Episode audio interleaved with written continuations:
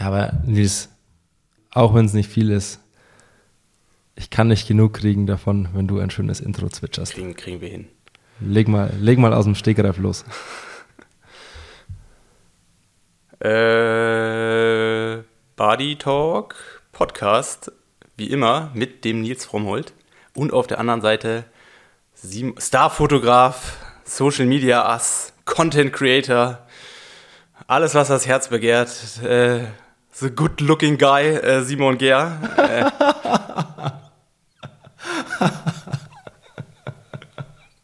Muss ich eigentlich noch jetzt was zur Folge sagen oder reicht das schon als Intro? Reicht, reicht komplett nicht. äh, ja, nee, ich äh, soll heute nicht um uns gehen, sondern es soll ein bisschen, oder es sollte eigentlich um Triathlon gehen. Da ist nicht viel passiert, von daher sprechen wir über kommendes Wochenende. Aber den größten Block, den wird der Sepp Breuer einnehmen. Sepp Breuer ist Adventure, Langdistanz, Mountainbike Sportler und er erzählt uns, wie er aktuell beim Silk Atlas Mountain Race, habe ich es richtig gesagt? Oh, Nils, nein. Silk Road, Silk Road. Silk Road Mountain Race. Ohne das mit Atlas. dem Atlas ist, was, ist ein ganz anderes Rennen. Das ist ein anderes Rennen. Whatever. Äh, ja, ist ein wilder Einstieg. Ähm, genau, also von diesem Rennen da mit dem Mountainbike spricht er ein bisschen. Vorab gibt es uns beiden, äh, gibt's uns beide. Äh, von daher lass uns in die Folge starten.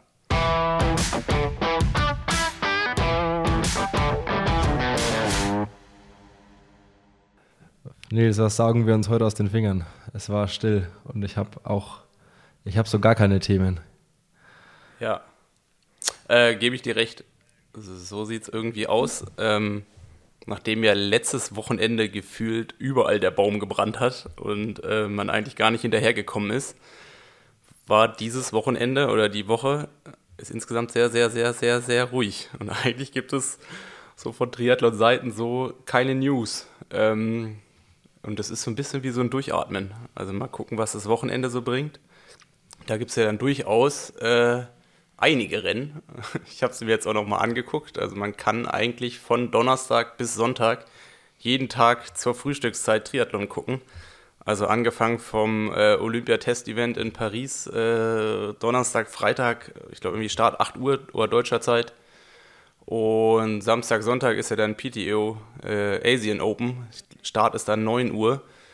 Äh, bei ja, Samstag Frauen, Sonntag Männer, glaube ich. Ähm, von daher weiß ich nicht. Lass nicht über Vergangenes reden, lass also eher über das reden, was vielleicht jetzt kommen wird. Von daher, ähm, oder, oder stammeln wir uns jetzt einfach einen ab und äh, geben direkt weiter zu unserem Interview, was dann doch ein bisschen füllender ist wie unsere Laberei jetzt. Äh, nee, ich äh, würde schon, schon mal gerne wissen, was sind, ähm, gib mal deinen Senf dazu. Sowohl Test-Event als auch, als auch Asian Open ähm, und ja, äh, werd mal was los. Ich glaube, Test-Event wird super interessant aus zwei verschiedenen Perspektiven. Also die Einzelrennen Donnerstag, Freitag, dann geht es ja darum, äh, für Sportler der verschiedenen Nationen äh, sich das persönliche Ticket zu sichern. Ähm, ich glaube, also jede Nation hat ja seine einzelnen Kriterien. In Deutschland muss man meines Wissens Top 8 machen. Also wer da Top 8 macht, der hat schon sein, sein, sein, sein Ticket quasi safe, irgendwie ein knappes Dreivierteljahr vom Rennen. Ähm, ja, das wird auf jeden Fall spannend. Und dann am Sonntag kommen ja dann die Staffeln.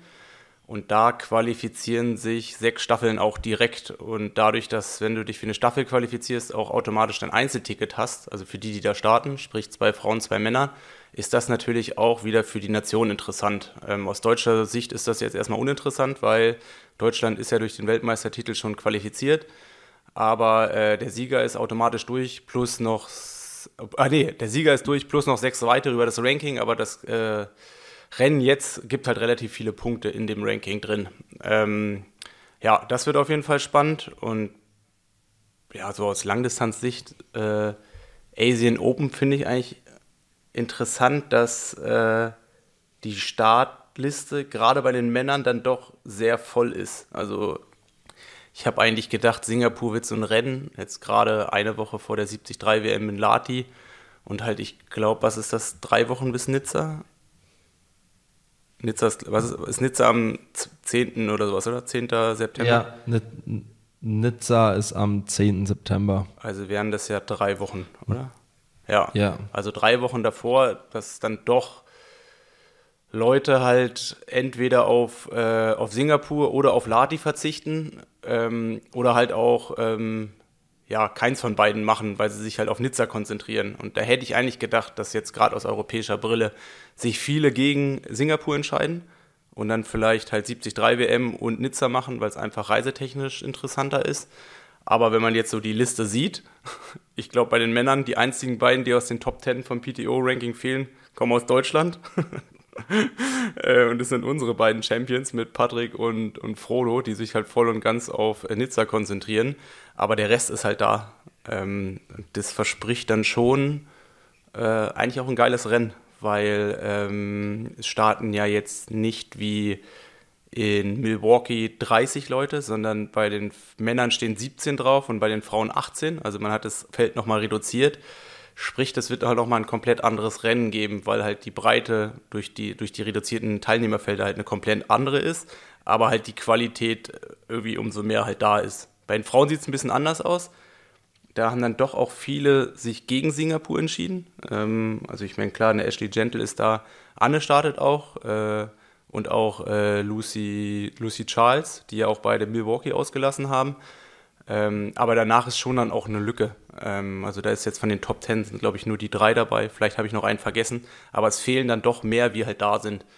Und da ähm, ja, kann man sagen, dass so aus Frauen- und aus Männerperspektive unterschiedliche Entscheidungen getroffen wurden. Ist auch das, was Flo gesagt hat, dass er dadurch, dass er im Ranking ja ein bisschen abgerutscht ist, ähm, bei den Asian Open einfach gehofft hat oder hofft, dass er da mit reinrutscht und so. Und es war ja zu dem Zeitpunkt noch irgendwie, ist er als 18. wurde er, war er automatisch qualifiziert als einer in den Top 10.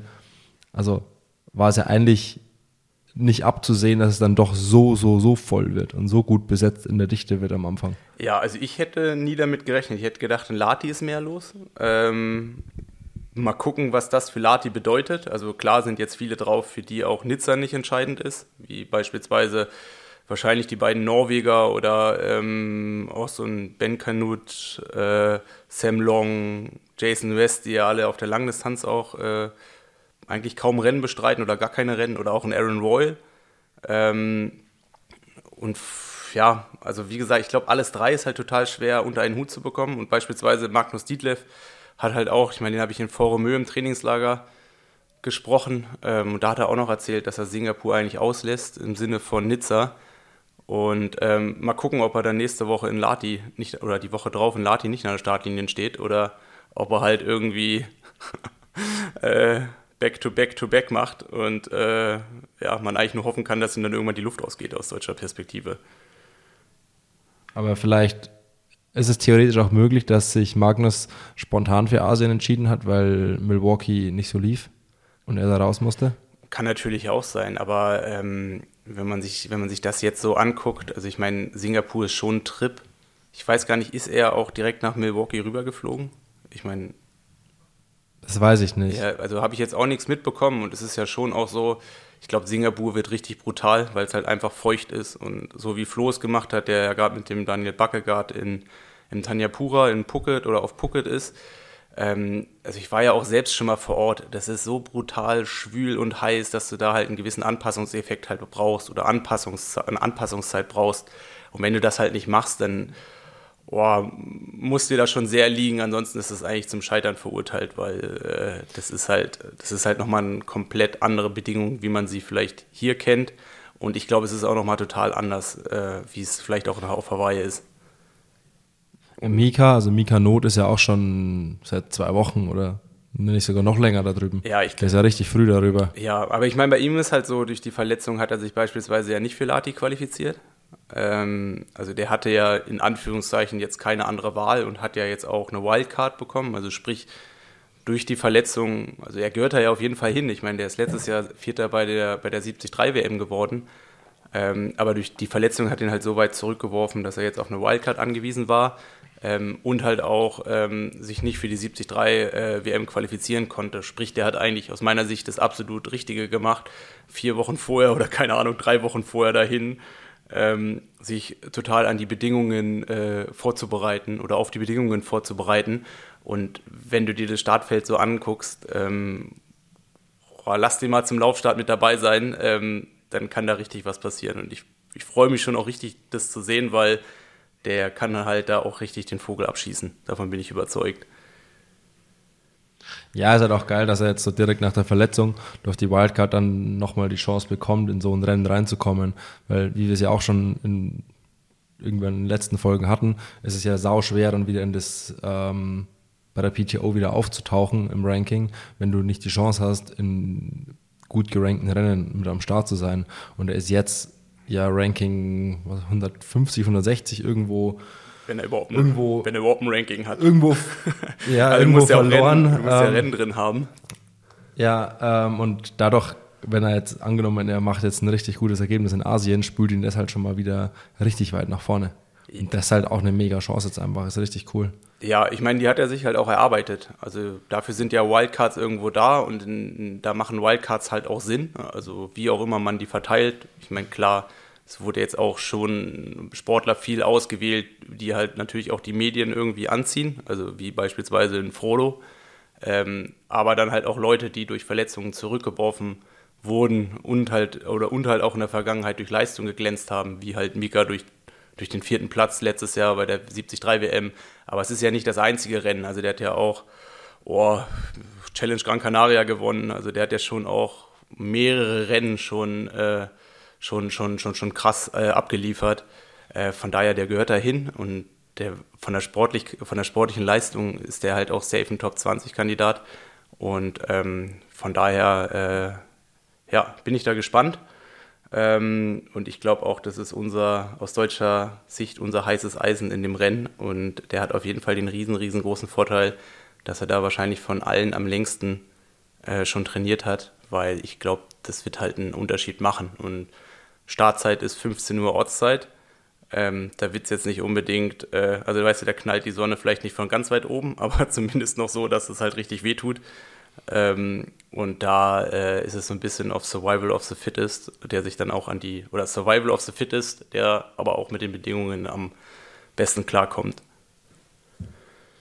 Ja, ich hoffe natürlich von meiner Seite aus, dass Flo einen besseren Tag erwischt als in Milwaukee. Dass, äh, dass es da mal wieder in die, in die richtige Richtung geht und dass da, da vielleicht auch was passiert. Und, äh, ja, Witter, weil ja. ich glaube, ein großer Vorteil für ihn ist halt einfach, dass durch die reduzierte Anzahl an Startern er dann doch seine Vorteile besser ausspielen kann. Also weißt du, es ist halt am Anfang nicht so ein, ich meine, mit 17 Starter, das fühlt sich an wie so ein Supersprint bei der Serie. Also das ist ja kein, also ich meine, klar, man verprügelt sich dann trotzdem am Anfang, aber es zieht sich dann doch relativ schnell in die Länge, weil normalerweise startet man ja mit doppelt, wenn nicht dreimal so viel Leuten. Und wenn du dann halt ein, Schwimmer bist wie er ähm, und natürlich die Stärke dann auf dem Rad halt hast, mit den 20 Metern, alles was dazugehört, dann ist es auf jeden Fall etwas, was für ihn jetzt äh, von Vorteil sein kann und ähm, ja, also wo er mehr Vorteil hat wie vielleicht andere Athleten, die dann doch auch angewiesen sind, dass sie bis zum Laufen erstmal dabei sein müssen. Ja, hoffentlich. Ich würde es mir, mir sehr wünschen. Äh, und ja, bin mal gespannt, Aber Simon, was sieht, da so passiert. Wie sieht dein kommendes Wochenende aus? Ich habe das Gefühl, du wirst im Regen stehen, im Allgäu. ich weiß es noch nicht. Also ich, also ich, ich weiß noch nicht, ob ich ins Allgäu fahre oder nicht, tatsächlich. Es ist so, ich werde es irgendwie so Freitagvormittag spontan machen. Ich weiß es ehrlich gesagt noch nicht. Ich habe gestern Abend noch habe mich noch mit einem Kumpel aus dem Allgäu getroffen, der hier in Regensburg zu Besuch war. Also der hat lange hier gewohnt und ist jetzt wieder zurück ins Allgäu gezogen. Äh, oder kurzzeitig ins Allgäu gezogen, war hier zu Besuch, haben uns gestern Abend noch getroffen. Und ja, ich weiß ja nicht, ob ich ins Allgäu fahre. Es ist, ich mache das sehr spontan, weil einerseits, ich hätte auch richtig Lust auf ein freies Wochenende hier und irgendwie ordentlich trainieren und äh, vernünftig Sport machen, aber andererseits ist das Allgäu, der Allgäu-Triathlon halt auch ein Happening, wo alles und jeder da ist und wo man eigentlich, ja, eigentlich wäre ich blöd, wenn ich nicht hinfahre, aber ich ey, keine Ahnung. Aber das Wetter soll gut werden. Ja, das Wetter soll sogar richtig gut werden. Also ich bin auf einer Hochzeit am Wochenende eingeladen äh, und ich muss mir erstmal noch ein Sommeroutfit, Sommeroutfit, Sommeroutfit besorgen, weil es soll ja 35 Grad haben. Also zumindest die Hochzeit ist in Saarbrücken. Aber ähm, ja, Allgäu ist jetzt auch nicht ganz so weit von da entfernt. Dementsprechend wird es vielleicht mal anderen Allgäu-Triathlon geben, wie normalerweise, wo dann doch eher Epic Conditions, Regen, äh, Nebel überall äh, und so weiter. Vielleicht gibt es ja doch mal blauen Himmel und Sonnenschein. Ja, also ich war, ich war letztes Jahr das erste Mal im, im Allgäu, also das erste Mal im Allgäu-Triathlon und ist schon sau cool da. Also macht schon richtig Bock. Ist irgendwie, die Veranstaltung hat Herz. Ja. Die hat im Vergleich zu, im Vergleich zu so einem PTO-Rennen, hat so ein Allgäu-Triathlon richtig Herz. Der ist richtig geil. Ähm, von dem her, ich hätte schon Lust, also wenn ich hinfahre, dann, ich mache nicht wirklich, also werde ich ein bisschen, schon ein bisschen Fotos machen, so. Ähm, aber da, ich fahre eher hin, um Freunde zu sehen und Freunde zu besuchen und äh, ein paar Tage gute Laune. Und hier, wie heißt das? Käse Karsnockel zu essen. Oh, Nils, lass es mit bayerisch. Das, das wird nichts mehr mit dir. Ja. Ich hab's auch gar nicht. Habe ich es probiert? Sorry. Was mich noch interessiert ist äh, Thema Testevent. War das zu deinen Kurzdistanzzeiten, gab es da auch schon immer dieses Testevent ein Jahr vorher? Oder wie neu ist das? Oder seit wann gibt es dieses Thema Testevent? Ein Jahr vor den Spielen an Ort und Stelle. Mm, also ich kenne das, also seitdem ich Sport mache, gab es das schon immer. Und das gibt es ja nicht nur im Triathlon, sondern es ja, gibt es ja in den meisten Sportarten, was ja eher so dafür spricht, dass man so vor Ort einfach mal die Abläufe so checkt, dass halt so wie das Event halt funktioniert, dass man schon mal so einen Testdurchgang hatte. Das ist, glaube ich, so der Gedanke hinter dem Testevent. Und früher war es ja sogar auch so, ich glaube, das ist jetzt das erste Jahr, wo dieses Testevent in der Serie auch eine Rolle spielt. Früher war das Testevent eigentlich wie so ein Event nochmal was dazugekommen ist ähm, was jetzt in die Serie auch nicht reingespielt hat. Ich glaube, die Serie gibt es ja sowieso erst seit 2009. Ähm, und ich kann mich noch gut daran erinnern, in London, da ist die Anja Dittmeier auch Dritte geworden und hat dann damals auch so einen direkten Quali-Platz sogar geholt. Ähm, oder auch jetzt äh, Rio, ich glaube, da da wurde irgendeine Strecke sogar auch verkürzt. Und deswegen war das dann kein Quali-Rennen, wo zwei Britinnen auch äh, gleichzeitig ins Ziel gelaufen sind. Oh, ich krieg's nicht mehr so richtig zusammen, aber äh, das Rennen gab es schon immer. Und es hatte auch immer schon einen hohen Stellenwert. Es haben auch schon immer viele Nationen ähm, da ihre Quali äh, äh, ausgetragen, also ihre interne Quali. Ähm, und von daher war das schon immer ein krasses Happening. Ähm, aber ich selber bin jetzt nie in den Dunstkreis gekommen, mal an so einem Rennen teilzunehmen. Also da hätte ja sowieso nur London eine Rolle gespielt. Also ich war ja nur zwischen 2008 und 2012 im Dunstkreis der Nationalmannschaft und äh, A war ich da verletzt zu dem Zeitpunkt und B war ich auch einfach nicht gut genug, um in so ein Rennen überhaupt reinzukommen, weil auch damals war es ja schon so, dass äh, plus minus immer 50 bis 55 Athleten überhaupt erst an, an so eine Startlinie kommen, weil die sich über Weltrangliste qualifizieren müssen. Frage hiermit beantwortet. Ja, aber ich weiß so, gerade so letztes Jahr Tokio, oder letztes Jahr, letztes Mal Tokio war schon auch krass, weil da ging es halt auch viel um diese Hitzeanpassung. Ähm, und da haben die verschiedensten Nationen, ich meine, vor Romö hat man da so ein Überbleibsel auch noch von gesehen, äh, angefangen mit diesen, äh, mit diesen mobilen äh, Hitzekammern. weißt du, wo du so in so einer Hitzekammer äh, trainiert hast. Also wie so ein, also muss man sich vorstellen, wie so ein Plastikzelt in Zimmergröße um da quasi diese Schwüle zu, zu, zu, zu, zu, äh, zu, äh, zu simulieren. Und das war halt schon vorher, hat eine krasse Rolle gespielt und dann halt auch so dieses ganze, wie kühlt man sich? Und ich glaube, da war sogar auch so, dass man eingeführt hat, dass alle 500, 600 Meter eine Verpflegungsstelle war und ähm, ja, das war schon krass und das weiß ich noch, da ging es auch krass, krass, krass äh, also da hat schon richtig was passiert, oder ist schon richtig was passiert vorher. Und aus deutscher Sicht hat ja damals der Jonas Schomburg so richtig den Vogel abgeschossen und sich da schon direkt qualifiziert. Also ich glaube er und die Laura Lindemann. Ja, mittlerweile sieht man ja kaum jemanden mehr ohne Kühl, Kühlweste und was auch immer es alles gibt. Ja, aber das gibt es ja schon Ewigkeiten. Also Kühlweste, ich glaube, meine erste, die hatte ich auch schon vor zehn Jahren. Ähm, also es ist klar, über unser Rennen in Hawaii hat das natürlich immer schon eine große Welle geschlagen, weil du hattest halt ein Rennen im Jahr, wo es halt sehr kriegsentscheidend war. Ähm, und da hast du dich einfach mit so Szenarien und so Bedingungen einfach schon immer auseinandergesetzt.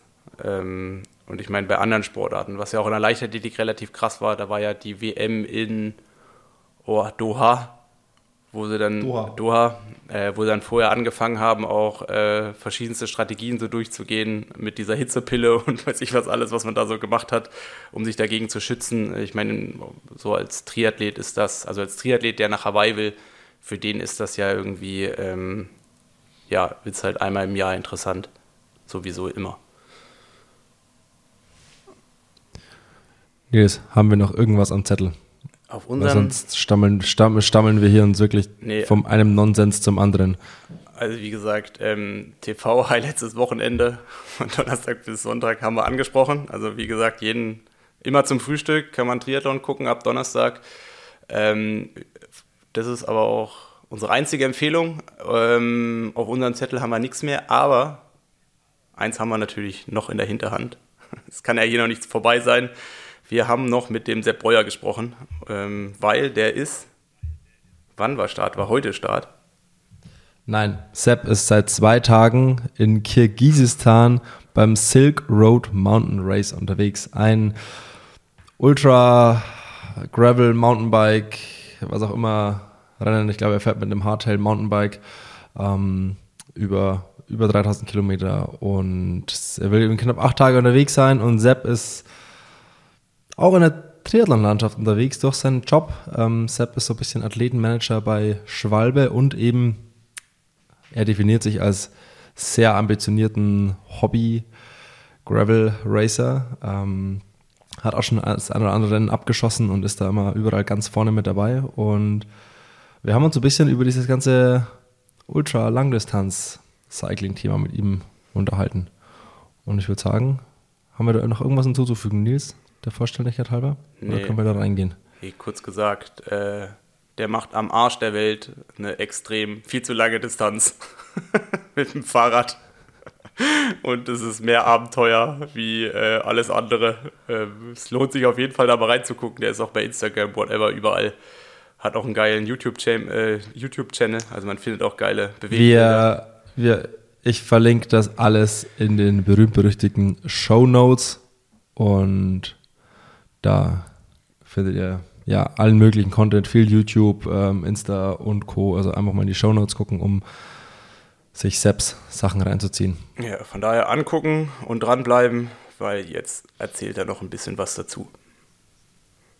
So ist es. Und wenn ihr schon dabei seid, in die, in die Shownotes zu gucken, dann könnt ihr uns auch auf Spotify gleich mal noch folgen. Dann könnt ihr uns, wenn es euch gefällt, also nur wenn es euch gefällt, uns noch gut bewerten. Schlechte Bewertungen sind nicht willkommen.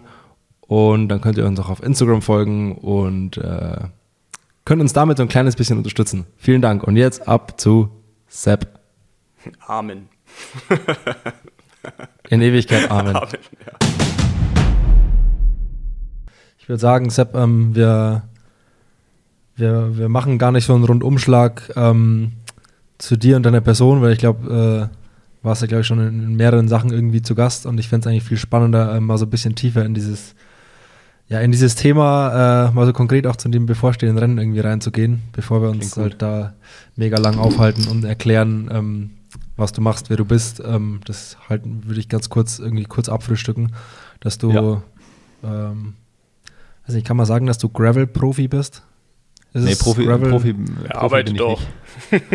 genau, ich, ich gehöre zur 100% arbeitenden Bevölkerung. Ähm, und das äh, sage ich, also ich, ich reite ganz gerne auch mal drauf rum. Ähm, weil ähm, ja, ich muss das halt schon irgendwie so alles an meinem Beruf irgendwie entlang planen. Ich meine, ich habe natürlich den Vorteil, dass ich da so ein bisschen bei Schwalbe natürlich auch bei den Rennen dann auch, äh, wenn ich da unterwegs bin, natürlich dann selber die Rennen mitfahren kann.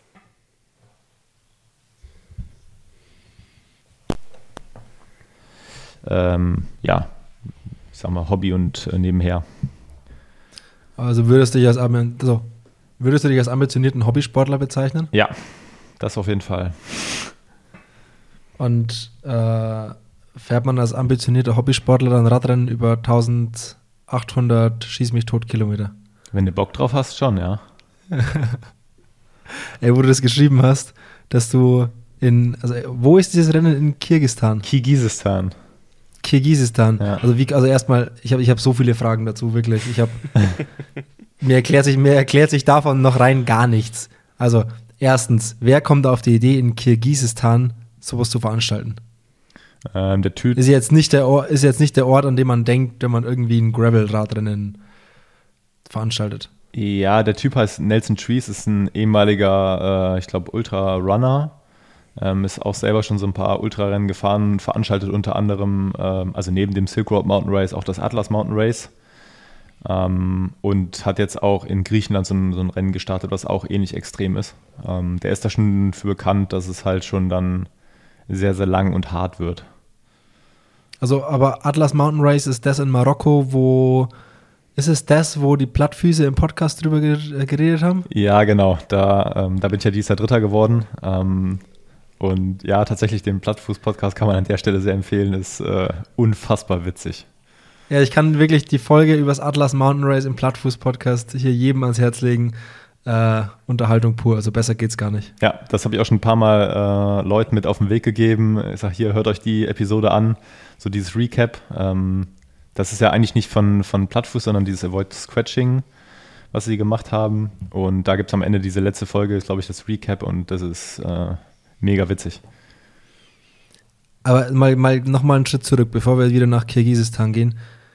Was, also, welche Faszination muss man haben, um sowas zu machen? Weil es ist so, ich habe zum Beispiel gestern Abend ich eine Doku über Freediving geguckt, also so Apnoe tauchen und diese Faszination erschließt sich mir auch so ganz und gar nicht. Also wirklich, wie man da die ganze Zeit mit seinem Leben spielen kann, um irgendwie, keine Ahnung, 101 Meter in die Tiefe zu tauchen, ohne Atemluft und schon weiß, oh, das wird die letzten 30 Meter nach oben knapp und ich könnte hier sterben, aber let's do it. Verstehe ich aber nicht. Und ähnlich ist es mit so 1800 Kilometer Radrennen, wo normal, also wo ich jetzt so wahrscheinlich so zwölf Tage unterwegs wäre oder vielleicht noch länger. Ich verstehe diese Faszination dafür nicht. Äh, Hol mich mal ab. Was Ähm, macht daran Spaß? Ich sag mal so, also ich bin ja nicht mit, mit 1800 Kilometern in die ganze Sache eingestiegen. Ähm, ich betreibe Radsport schon seit dem Jahr 2005, ähm, bin damals Straßenrennen gefahren, äh, bin Mountainbike-Rennen gefahren und dann halt irgendwann auch aufs Gravelbike umgestiegen und ähm, hatte schon immer so ein bisschen den, die Lust auf dieses Bikepacking und längere Sachen zu machen, äh, weil ich einfach früh gemerkt habe, dass mir das unheimlich liegt. Ja, und dann wächst du natürlich da rein. Äh, Letztes Jahr Badlands war dann so das erste größere Ding, was ich gemacht habe. Das hatte gut 800 Kilometer und dann merkst du, okay, ähm, das, das liegt dir schon irgendwie. Und in dem Fall denkst du dann auch, hey, du bist äh, auch mega, mega gut und du hast super viel Erfahrung, obwohl das irgendwie dein erstes äh, Ultra in der, in der Szene war. Ähm, dann kommst du irgendwie ins Atlasgebirge nach Marokko und stellst fest, okay, die ganze Experience, die du dachtest, dass du die schon äh, gelernt hast, äh, die hast du gar nicht, weil das Rennen halt nochmal äh, eine Nummer krasser ist. Ja, und jetzt dann Silk Road ist halt nochmal eine Steigerung. Ähm, das ist einfach so die Suche nach, nach einer neuen Herausforderung und für mich natürlich auch, ich sag mal so, ich glaube, ich würde im normalen Leben niemals einen Urlaub mit meiner Frau in Kirgisistan machen. Also glaube ich jetzt nicht. Ähm, und das ist halt für mich auch die Möglichkeit, da hinzugehen und das Land wirklich zu, zu entdecken und zu erleben, weil nirgendwo erlebst du so viel wie auf dem Fahrrad. Das ist halt einfach die, die beste Möglichkeit zu reisen und Sachen zu, zu erkunden. Aber ist es mehr das Verschieben der eigenen Grenzen, sage ich mal? Also immer noch extremer, immer noch krasser, weil bei diesem Atlas Mountain Race hatte das ja phasenweise laut Podcast mit Radfahren rein gar nichts zu tun. Es war ja viel Bike and Hike und irgendwie Radtragen und irgendwie stundenlang irgendwo schieben und hat halt, wie gesagt, das ist eine der Faszination, die ich nicht verstehe, weil ich denke mir, okay, ich würde hier umdrehen, weil ich will Radfahren und würde durch die Gegend fahren, aber das tue ich mir nicht an. Also ist es mehr dieses Verschieben der eigenen Grenzen, um das am Ende des Tages geschafft zu haben, oder ist es schon auch die Art des, des Racens, sage ich mal, weil du hast ja schon noch Ambitionen bei vielen Rennen und willst da irgendwie mitmischen. Es ist auf jeden Fall Oder ist, es, oder, ist, oder ist es mehr so, okay, es geht um die Grenzen verschieben und wenn das, wenn dann noch was bei rauskommt, ergebnismäßig ist es nett und das, du nimmst es mit. Ja, das ist, glaube ich, die Kombination aus allem. Also ähm, du hast es ja gerade schon angesprochen, im, im, Atlasgebirge war auch sehr viel mit, mit äh, Hikebike angesagt. Ähm, wir sind zum Beispiel, ich bin am letzten, ähm, am letzten Tag des Rennens, also das war Tag drei, morgens zum Sonnenaufgang, äh, zwölf Kilometer lang durch äh, knöchelhohen Sand gelaufen. Ähm, und da fragst du dich halt schon so, okay, was, was mache ich jetzt hier gerade, weil du bist im absoluten Nirgendwo in der Wüste unterwegs. Ähm, und du kannst halt einfach gar kein Fahrrad dort fahren. Ähm, das ist halt so ein bisschen das, was auch die Events von Nelson Trees ausmacht, dass du halt auch wirklich mental ähm, dafür gerüstet sein musst. Und zum Beispiel jetzt mit Kirgisistan bin ich darauf eingestellt, dass ich den ersten Marathon meines Lebens laufen werde. Am Stück, oder weiß ich nicht, ob es jetzt am Stück sein wird, aber es wird sehr, sehr viele Sektionen geben, wo man laufen muss. Ähm, da musst du darauf vorbereitet sein und das ist natürlich auch eine extreme mentale Herausforderung. Also ich glaube, wenn ich diese Herausforderung letztes Jahr bei Badlands gehabt hätte, da gab es auch einen Abschnitt, da musste man äh, kurz vor Almeria durch den, durch den Sand laufen. Ähm, und da stand witzigerweise der, der Fotograf Nils Lengler, ähm, der hat dort Fotos gemacht, weil das einfach ziemlich episch aussah. Und ich bin da durchgelaufen, das waren am Ende, ich glaube, 20 Minuten durch den St äh, am Strand entlang. Und ähm, ich war halt einfach, stand so neben mir und war, war so ja nicht darauf vorbereitet, dass das halt meine absolute Grenze war. Und im Atlasgebirge dann morgens um drei oder so äh, wo ich da zwölf Kilometer durch den Sand laufen musste, war das dann so, okay, das da bei Badlands, das war ja echt easy und ich vermute mal, wenn ich jetzt in, in Kirgisistan stehe, dann sage ich mir irgendwann so, ach, wünschte ich mir zwar gerade irgendwie den, den Sonnenaufgang da in, im, im Atlasgebirge zurück, wo ich zwölf Kilometer lang rumgelaufen bin, weil hier ist es wahrscheinlich gerade noch mal länger. Ähm, du verschiebst also immer deine Grenzen immer weiter und ja, du lernst halt extrem viel über dich selber. Nils, hast du, hörst, hörst du uns gerade gut, weil ja, du gerade geschrieben hast, du hast keinen ja. Sound? Jetzt ist besser. Okay. Aber Hand aufs Herz, hast du Gefallen dran mit diesem ganzen Wandern und Co. oder wärst du einfach lieber, das wären einfach geile Gravel-Rennen, die auch so lang sind und, und man, man lässt dieses ganze Wandern und Bike and Hike einfach weg? Ja, natürlich ist das, ähm, also ich bin Radfahrer, das heißt, ähm, ich gehe dahin, um Radrennen zu fahren oder um, um ähm, ja, mit meinem Fahrrad unterwegs zu sein und bin jetzt nicht auf Reisen per Fuß eingestellt, aber das gehört in dem Fall, weiß ich ja, dass es dazugehört und es erwischt mich dann auch nicht kalt. Ähm, ich glaube, das ist so eine Frage, die ich wahrscheinlich am besten nach dem Rennen beantworten kann. Ist das das längste Rennen, was du jetzt dann genau machst. Erklär mal das Rennen ganz, ganz kurz. Wir haben jetzt nur irgendwie ja Silk, wie, Silk Road Mountain Race. Silk Road Mountain Race in Kirgisistan ähm, startet am 12. August, ähm, sind 1879 Kilometer, wenn man sich nicht verfährt. Ähm, das Rennen hat äh, über 30.000 Höhenmeter äh, und ein Großteil des Rennens spielt sich zwischen zweieinhalb und 4.000 Metern Höhe ab. Also das heißt, äh, Kirgisistan liegt halt generell schon sehr hoch und äh, die höchsten Berge befahrbar dort sind auf knapp 4.000 Metern, wo natürlich das Wetter auch eine entscheidende Rolle spielen kann. Und ähm, das Besondere bei dem Rennen ist, ähm, es ist self-supported, das heißt, ich muss mich um alles selber kümmern. Ich darf keine Hilfe von außerhalb annehmen und muss natürlich dementsprechend auch gucken, wo ist Resupply möglich, wo kann ich was zu essen kriegen, wo kann ich schlafen. Das sind, liegt alles in meiner Verantwortung und da bin ich ähm, komplett äh, mein eigener Boss. Ich ist, also, äh, also, also ich, also, also auf welchen Wahnsinn, wie, wie muss, also wie macht die Birne auch im Vorfeld diesen Wahnsinn überhaupt mit? Also, da kann ja alles passieren. Von sterben über medizinische Notfälle irgendwo im Nirgendwo und auch so. Da kann ja alles passieren. Da ist es, es kann ja auch sein, dass du nicht wieder zurückkommst. Na, so schlimm würde es jetzt nicht, also klar, äh, zu, nicht zurückkommen, das kann dir auf jeder Trainingsfahrt passieren, ähm, im, im, deutschen Straßenverkehr.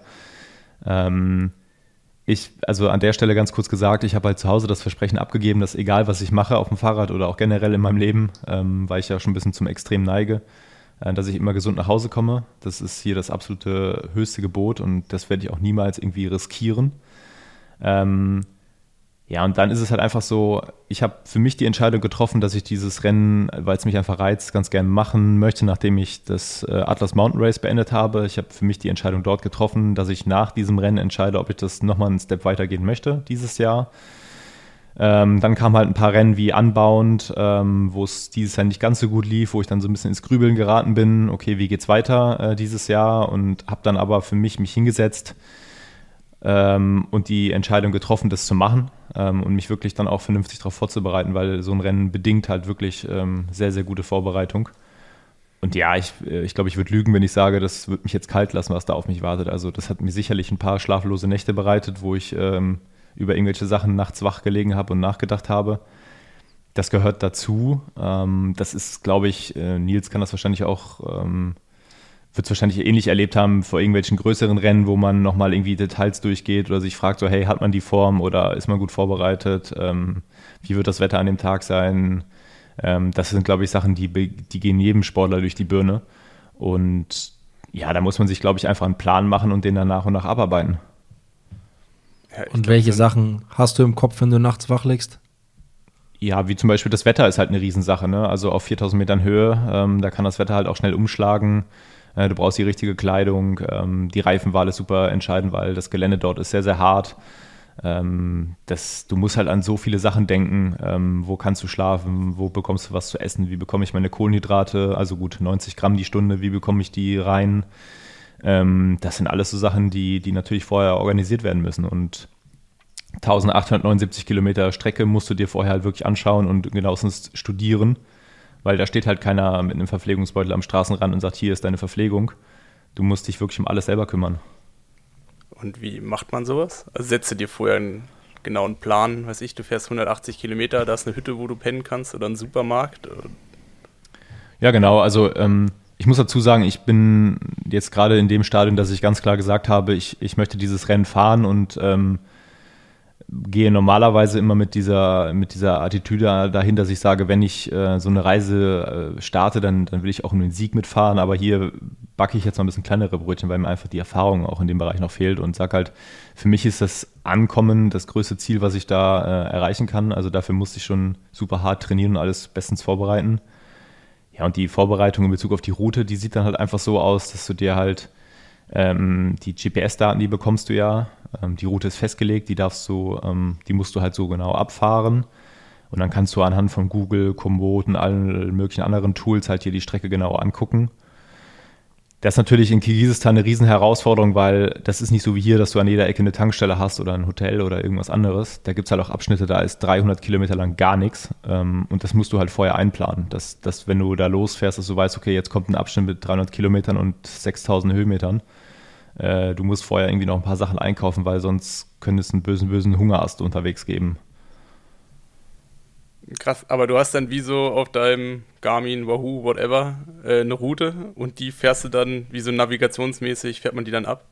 Genau, genau. Also ich habe die komplette Route auf meinem, auf meinem Garmin ähm, drauf und die fährst du dann ab dann, es ist natürlich immer mal so, zum Beispiel letztes Jahr bei Badlands oder auch im Atlasgebirge, dass du da mal irgendwie eine Sekunde hast, wo du unaufmerksam bist und dann hast du einen, ja, letztendlich einen, einen, Umweg gefahren, da musst du wieder zurück, genau da auf die, auf die Strecke, wo du sie verlassen hast.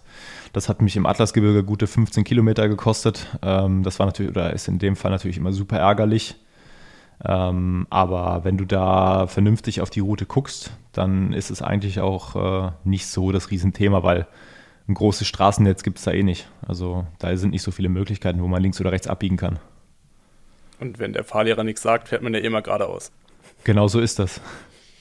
Aber wie muss man sich dann so ein Rennen vorstellen? Also ich gehe mal davon aus, es gibt eine Startlinie und einen Startschuss und dann starten da, keine Ahnung, 100, 200 Leute?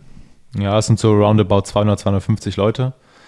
Jetzt äh, beim Silver Mountain Race muss man sagen, dass bis auf zwei ähm, zwei oder drei, würde ich jetzt mal behaupten, eigentlich die, die Weltbesten am Start sind, weil es halt als das härteste Radrennen der Welt gilt. Ähm, Ach, genau. ist so das, das Ding? Ja, ja. Das, also das ist so eins, würde ich sagen, von zwei oder dreien, die halt ähm, ja, die, die ganz großen äh, sind. Also da gibt es noch die Tour de White. Ähm, aber sonst ist Silk Road äh, einfach von der Herausforderung schon das Ding, wo man sagt, das ist das Härteste, was du machen kannst. Aber wie muss man sich dann das vorstellen? Also weißt du die ganze Zeit, auf welcher Platz oder auf welchem Platz du gerade liegst oder wie weit die anderen vor einem liegen? Oder wird es auch so, dass, weiß ich, wir das von zu Hause über so ein Tracking-System verfolgen können, wo genau, es gibt Fahrer das, dann auch Genau, es gibt das Dotwatch, äh, das hat, äh, ich glaube, auch schon äh, ziemlich viele Leute richtig süchtig gemacht, weil sich das erstmal super langweilig anhört. Ich gucke mir da irgendwie sieben, acht, neun Tage irgendwie einen Punkt auf der Landkarte an und gucke, wie die sich fortbewegen.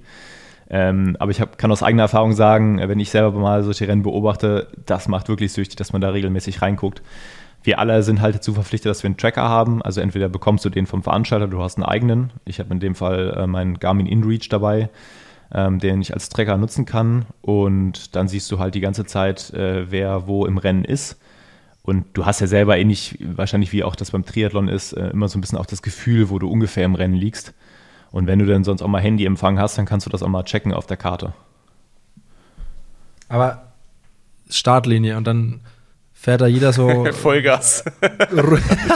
Äh, gibt's, okay, äh, ja, ja, also ihr werdet lachen, gibt es tatsächlich. Gibt es tatsächlich. Also, äh, wie, wie läuft dieses Rennen ab? Also wie, wie fährt man dann auch mal irgendwie, dann tut sich zusammen, hey komm, lass mal uns drei zu dritt ähm, die ersten zwei Tage irgendwie auf jeden Fall mal machen, weil wir können uns helfen und kommen dann auf jeden Fall mal weiter von den anderen weg. Und gibt es sowas wie eine Gruppendynamik oder gibt es auch sowas wie so einen Leistungsplan, den du ungefähr zurecht, zurechtlegst, was du ungefähr an Leistung fährst oder wie muss ich mir dieses alles vorstellen? Das ist alles nur ein Rätsel für mich. Naja, es ist halt so, ähm, offiziell darfst du nicht mit anderen zusammenarbeiten, weil es halt einfach self-supported ist. Also das, ähm, du kannst jetzt nicht irgendwie sagen, hey, lass mal die nächsten drei Tage zusammenfahren, wir können uns da so ein bisschen mit Windschatten und, und Verpflegung und so unterstützen und äh, danach schauen wir mal, wie es weitergeht.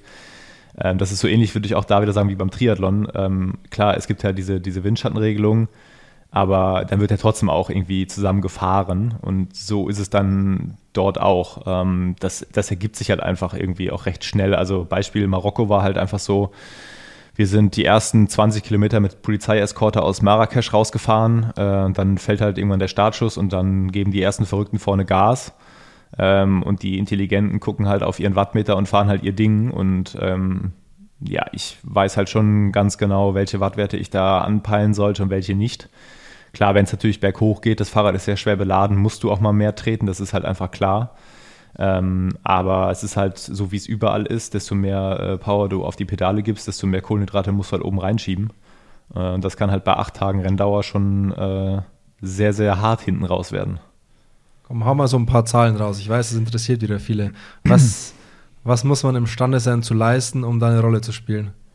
Mal ja. jetzt so, mal nimm mal Rennen, die du schon bestritten hast, als Beispiel. Ja gut, wir können, wir können Badlands nehmen. Ähm, also ich hatte bei Badlands einen Kalorienverbrauch. Du hattest, Bad, du hattest Badlands gewonnen, ne? Ich habe Badlands gewonnen, ja.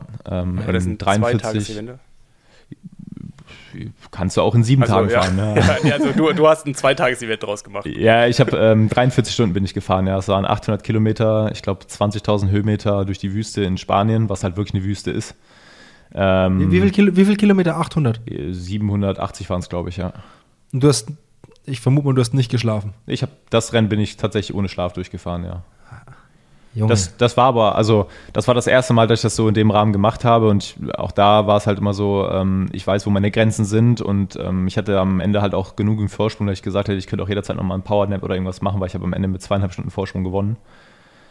Ähm, von da an, das war immer im Rahmen, dass ich nie irgendwie, dass es, dass es gefährlich ist oder so, weil das, das bringt halt einfach gar nichts. Ähm, aber ja, ich, ich weiß die genaue Zahl jetzt nicht mehr, aber ich glaube, mein, mein Kalorienverbrauch, wenn ich es richtig weiß, war bei 30 oder 32.000. Ähm, das ist halt schon. Also mein, mein, mein Coach, mein Coach, der hat es am Ende ausgerechnet, ähm, wie viel Fett ich wirklich in Masse verbrannt habe und wie viel, ähm, ja, wie viel generell, wie viel ähm, Eiweiß und, und, und Co. Äh, das waren halt wirklich Kiloangaben. Also ich glaube, ich habe insgesamt waren es drei oder vier Kilo Fett, äh, die ich verbrannt habe. Ähm, das, ist schon, das ist schon krass und du musst halt die ganze Zeit bei so einem Rennen halt wirklich an, an Resupply denken, ähm, weil sonst, wenn du einmal leer läufst, dann ist es halt, äh, dann ist Game Over. Da musst du wirklich vorsichtig sein. Und Watts? Ähm, da müsste ich die genauen Zahlen jetzt nachgucken. Also ich gucke immer so, dass ich bei diesen Rennen so um die 200 Watt fahre. Äh, das ist so bei, bei mir ein ganz guter Bereich, wo ich weiß, da kann ich äh, tagelang mit unterwegs sein. Das ist so ähm, steady für mich. Ähm, ja, das so in dem Bereich liegt es bei mir ungefähr 180, 200, 210 Watt ungefähr. Also ich habe einen sehr, sehr guten Fatmax mittlerweile. Ähm, das heißt, ich kann ähm, auch in der Fettverbrennung noch sehr, sehr schnell Fahrrad fahren. Äh, das habe ich mir halt mittlerweile antrainiert über die langen Rennen. Und, ähm, aber nichtsdestotrotz ist es halt auch so, ich mache ja beides. Also ich fahre ja die kurzen Gravel-Rennen. Ich bin zum Beispiel vor zwei Wochen auf Island gefahren, ein 200 Kilometer ähm, Gravel-Rennen, was halt auch äh, durch die Weltspitze besetzt war. Ähm, und da musst du natürlich schon noch mal ein bisschen mehr Schnellkraft etc. auch haben und die, die kurzen Dinge auch können. Ähm, aber das ist eine ganz, gutes, ähm, eine ganz gute Abwechslung und im Training natürlich auch ähm, super hilfreich, wenn du auch für die langen Distanzen irgendwie 40, 20, 30, 30 oder sowas in der Richtung machst. Viel Zone 2. Ähm, das sind so Sachen, die. Also, ich ist jetzt nicht so, dass ich jetzt hier jeden Tag irgendwie, keine Ahnung, 800 Kilometer Fahrrad fahre. Ich meine, jemand, der einen Ironman macht, schwimmt ja auch nicht jeden Tag irgendwie äh, vier Kilometer, läuft 108, äh, fährt 180 und läuft nochmal einen Marathon hinten drauf. Ähm, das machst du ja im, im, beim Triathlon auch nicht. Aber wie sieht, so, wie sieht so ein Training aus? Also gehst du einfach nur ganz viel Radfahren, um viel Umfang, rein, Umfang reinzukriegen? Oder ja, wie gesagt, also. Wie, wie, sieht so ein Trainingsplan aus? Ja, also ich muss ja immer noch dazu sagen, dadurch, dass ich halt voll berufstätig bin, ähm, ich meine, Fahrradfahren oder das Thema Fahrrad ist auch bei mir berufstätig, ähm, ja, steht im Mittelpunkt. Ich bin äh, bei der Firma Schwalbe im Athletenmanagement. Ähm, aber ich muss halt meinen mein Tagesablauf halt auch um das, ähm, ja, so, ich muss quasi mein Training drumherum planen. So, und äh, ich habe halt nicht irgendwie am Tag fünf Stunden, sechs Stunden Zeit. Das heißt, in der Woche trainiere ich auch mal ich sag mal, kurz und, und ähm, sehr intensiv. Ähm, heute habe ich zum Beispiel heute Abend nochmal nach Feierabend dann nochmal so 40, 20 äh, Intervalle auf dem, auf, dem, auf dem Programm stehen. Das kostet mich am Ende irgendwie zwei Stunden Zeit, das, das äh, Intervallprogramm. Ja, und dann morgen fahre ich nochmal ein bisschen länger und dann Sonntag geht es schon nach Kirgisistan. Also eigentlich nicht so viel anders wie bei jedem anderen Radsportler. Ja, genau, genau. Also das ist ziemlich identisch, weil, wie gesagt, ich fahre ja auch noch die, den, ich sag mal in Anführungsstrichen, normalen Gravel-Rennen. Ähm, ich trainiere hier in, in Bensheim, sitzt bei mir direkt um die Ecke Mika Not, also auch ein ziemlich bekannter äh, Triathlet, mit dem ich da auch ähm, mich jetzt vor kurzem sehr, sehr intensiv auch vorbereitet habe. Der ist ja gerade auf dem Weg zu der PTO. Ähm, und ja, das, also ich, ich fahre jetzt hier nicht irgendwie regelmäßig da 300, 400 Kilometer Fahrrad. Also das geht gar nicht. Und diese Extremsituationen mit ganz wenig Schlaf und so den Körper irgendwie darauf vorzubereiten, in völliger Alarmbereitschaft dann doch noch irgendwie vier Tage lang zu funktionieren? Ich glaube, dass Macht also man da irgendwas? Äh, ich, also ich habe es selber noch nie gemacht. Ähm, es gab zwar Leute, die mir das auch empfohlen haben, das zu machen, aber ich denke einfach, da geht es gar nicht mal so darum, dass du den Körper auf irgendwas vorbereitest, äh, wie Schlafentzug oder sowas, weil das glaube ich, das bringt einfach nichts ich glaube einfach, dass du selber deinen Körper so gut kennen musst, dass du weißt, wie du in welchen Situationen reagierst. Also ähm, wo ist für dich wirklich müde? Ist müde für dich der Moment, wo du abends vorm Fernseher sitzt und langsam merkst, oh, äh, bei der Netflix-Serie schläfst du jetzt hier gerade ein? Äh, oder ist müde für dich, dass du halt wirklich richtig müde bist? Ähm, und ich dachte bis vor anderthalb Jahren auch, dass äh, dieses müde abends das vom Fernseher ist, wo man dann irgendwann einnickert. Aber ähm, es gibt auch noch andere Stadien von wirklich müde sein. Ähm, und da musst du halt einfach wissen, wie dein Körper reagiert. Und so ist es auch mit Hunger oder mit Kälte etc. Also beispielsweise bis zum Atlas Mountain Race äh, im Februar wusste ich gar nicht, dass ich auch bei kühlen Temperaturen sehr, sehr gut klarkomme. Und jetzt hat man bei dem Wort Marokko erstmal irgendwie so ein bisschen Strand und äh, gutes Wetter im Kopf. Ähm, Marokko. Es ist, Schweine, ist Schweine, schweinekalt in der Nacht. Ja, ne? ja, Marokko im, im Februar, März äh, war tatsächlich, äh, wir hatten oben minus sieben Grad. Ähm, ich bin dann zusammen mit Paul Voss äh, die Abfahrt runtergefahren, da war es halt bitterkalt. Äh, da lag auch Schnee, ähm, was ich in Marokko auch erstmal so nicht erwartet habe. Ähm, aber auch da lernst du dann halt auch damit umzugehen. Du weißt, wie, was, was dann zum Beispiel hilft und was du vielleicht auch nicht machen solltest. Und ähm, ja. Übrigens zum gleichen Zeitpunkt waren hier die beiden Triathleten, die Norweger, auch in Marokko. Ähm, ich glaube, die gehen da nicht so schnell hin zurück. Aber ganz kurze Frage noch zu diesem Müde. Wie ist dieses, wie ist diese andere Form von müde? Beschreib dir mal. Was passiert da mit dir? Oder was, wenn du jetzt daran zurückdenkst, was hast du im Kopf? Mm, du merkst halt einfach, dass du anfängst, langsamer zu denken. Ähm, du musst dich halt wirklich konzentrieren und du musst ja bei solchen Rennen eh immer konzentriert sein, dass du im Blick hast, wann du isst, was du wie wo machst, äh, auch in Bezug auf die, auf die Routenführung, weil wenn du da unaufmerksam bist, dann passieren ja halt die Fehler, dass du dich verfährst. Ähm, das sind so die, die Anzeichen, die, die dann halt schon, die du merkst. So und ähm, ja, das, das ist so, das ist meine Erfahrung bisher, würde ich sagen, ja. Also dass der Kopf, aber das wird dann auch irgendwann saugefährlich, ne? Ja, genau. Und so äh, Gravel da- und da- Abfahrten und ja, wenn ja, du genau. gar nicht mehr so schnell schaltest. Das ist, äh, das ist genau der Punkt, wo ich ja auch vorhin auch gesagt habe, ähm, da musst du deinen Körper gut kennen und musst halt wissen, wo dann auch ähm, Schluss ist. Ähm, ich vergleiche das jetzt mal so auch da wieder mit dem Triathlon. Wenn du, keine Ahnung, Challenge Rot dieses Jahr äh, extrem heiß, äh, Chasey Sodaro ähm, bricht dann irgendwie kurz vom Ziel zusammen.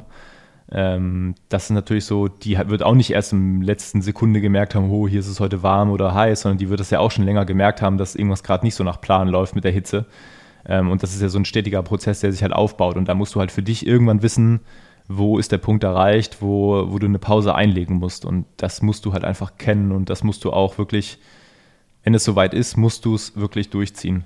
Egal in welcher Position du gerade im Rennen liegst oder wie dein Vorsprung oder Rückstand ist, ähm, da ist es halt einfach eine Sicherheitsfrage, ganz klar, ja.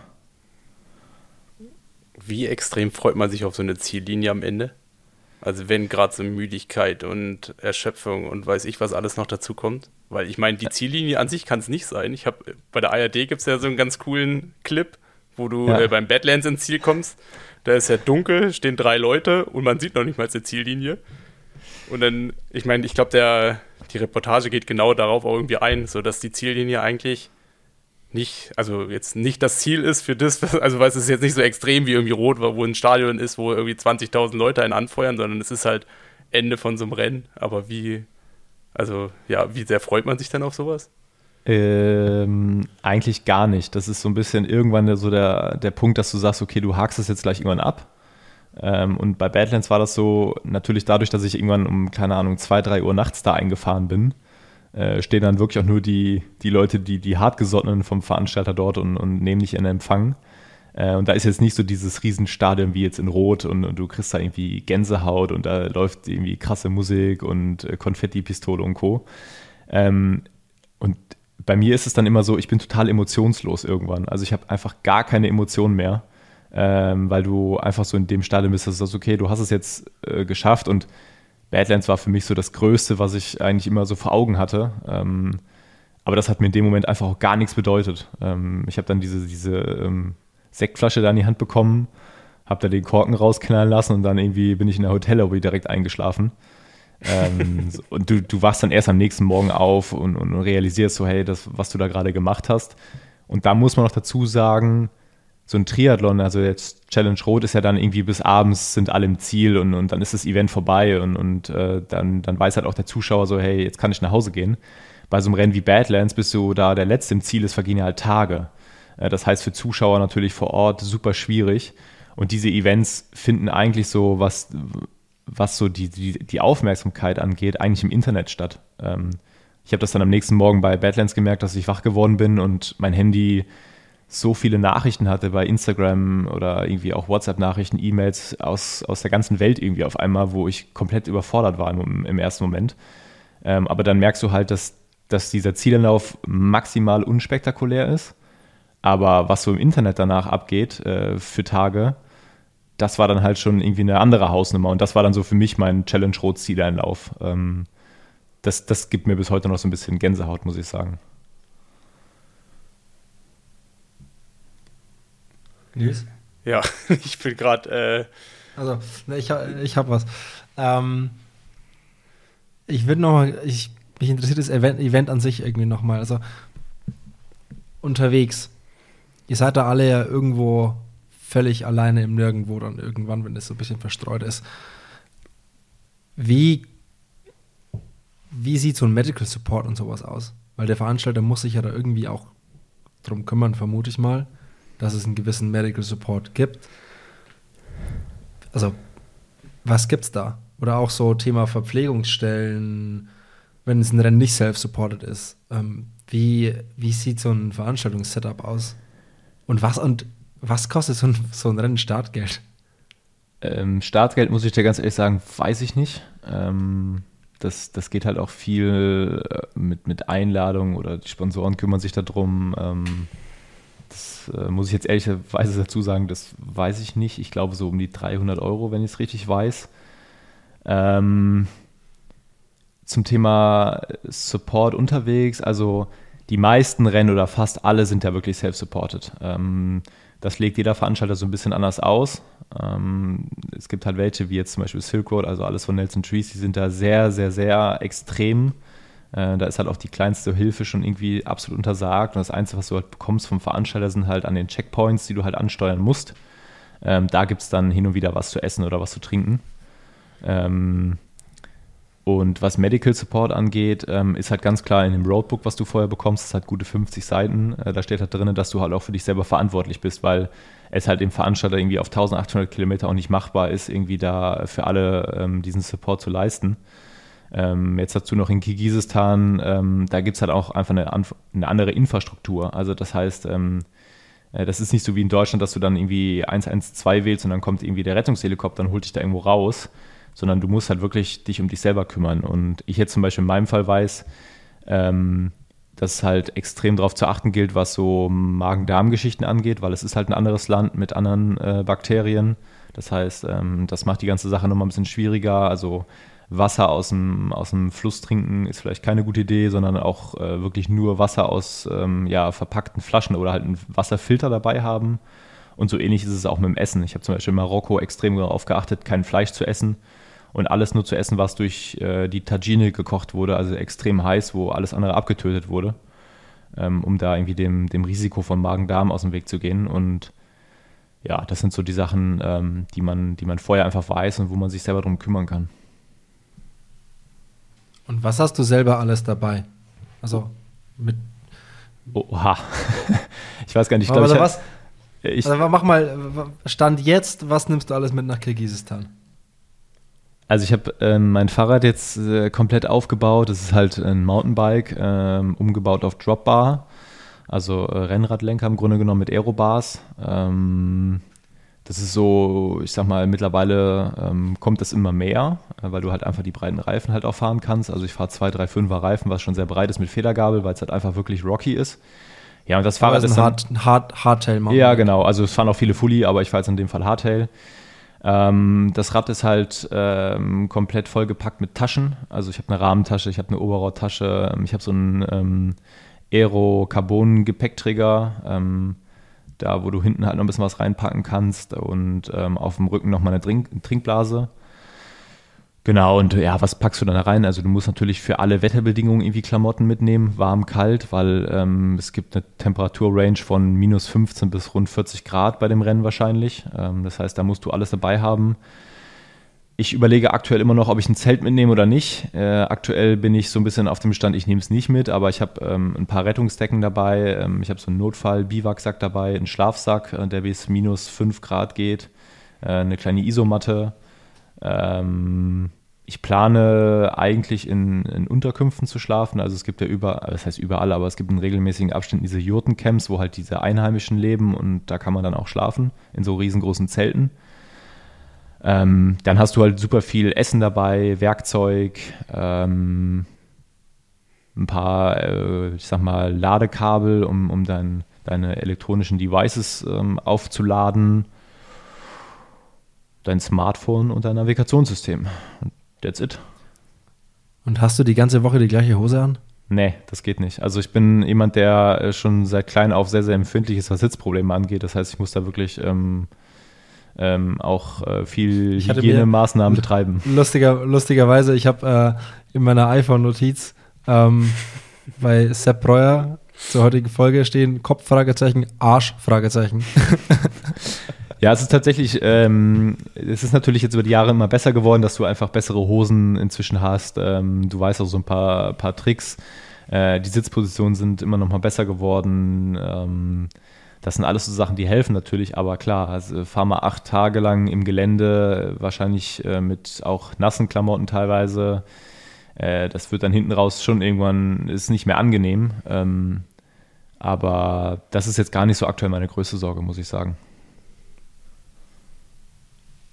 Was ist, was ist denn die größte Sorge? Das Wetter. Außer das Wetter. Ganz klar das Wirklich Wetter. das Wetter? Ja, ja, das Wetter. Also du hast halt einfach denn das Problem, ähm, wenn es da halt schlechtes Wetter hat, dann hat es richtig schlechtes Wetter. Ähm, das bedeutet dann auch, da musst du auch ein bisschen aufpassen mit Erdrutschen, ähm, weil das ist halt einfach nicht wie in den Alpen, wo alles irgendwie mittlerweile mit Beton befestigt ist oder irgendwie Schilder stehen, Achtung, hier könnte mal ein Stein runterfallen. Äh, das ist halt einfach rough und das ist unberührte Natur dort. Ähm, das sind so Sachen, wo, ja, und natürlich diese Magen-Darm-Geschichte. Ähm, aber ich glaube, wenn man da sich ähm, vorher einen Plan zurechtlegt, äh, dann ist das hoffentlich alles auch machbar.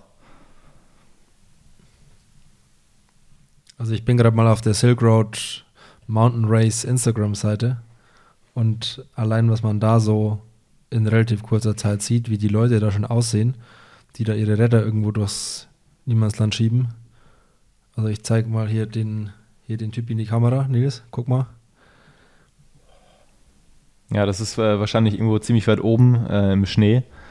Ähm der hat also der hat, der hat, der hat so ein, so ein der hat sich auch so, so ein Tuch um die Ohren gebunden und alles. Also, das ist ja auch, bei den anderen Rennen hast du ja irgendwie dann noch eine dicke Jacke, Ärmlinge, Beinlinge und vielleicht eine Downjacke dabei, aber da musst du ja also ja alles dabei. Also eine Downjacke, eine Downjacke habe ich jetzt in dem Fall auch dabei. Eine, die ich, die ich super klein im Packmaß verstauen kann.